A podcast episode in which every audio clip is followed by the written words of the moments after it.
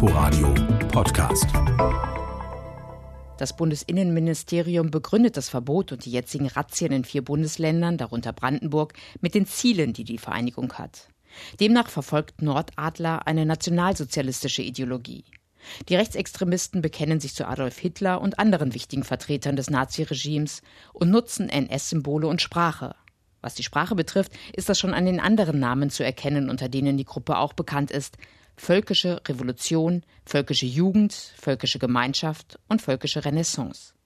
Nordadler selbst versteht sich als so wörtlich Autarkie- und Oppositionsprojekt und plant nach eigenen Angaben ein nationalsozialistisches Siedlungsprojekt mit Gleichgesinnten im ländlichen Raum.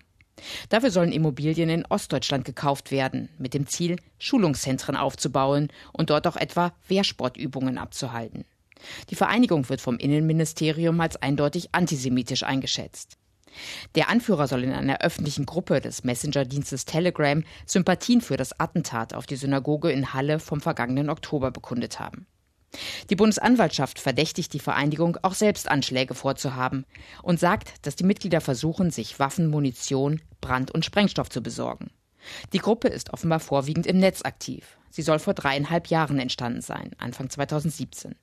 Über ein Jahr lang ist über die Vereinigung öffentlich kaum etwas bekannt geworden, bis es im Frühjahr 2018 erstmals Hausdurchsuchungen in mehreren Bundesländern gab. Nordadler gilt als norddeutsche Vereinigung. Wie viele Anhänger sie hat, ist nicht bekannt. Inforadio Podcast.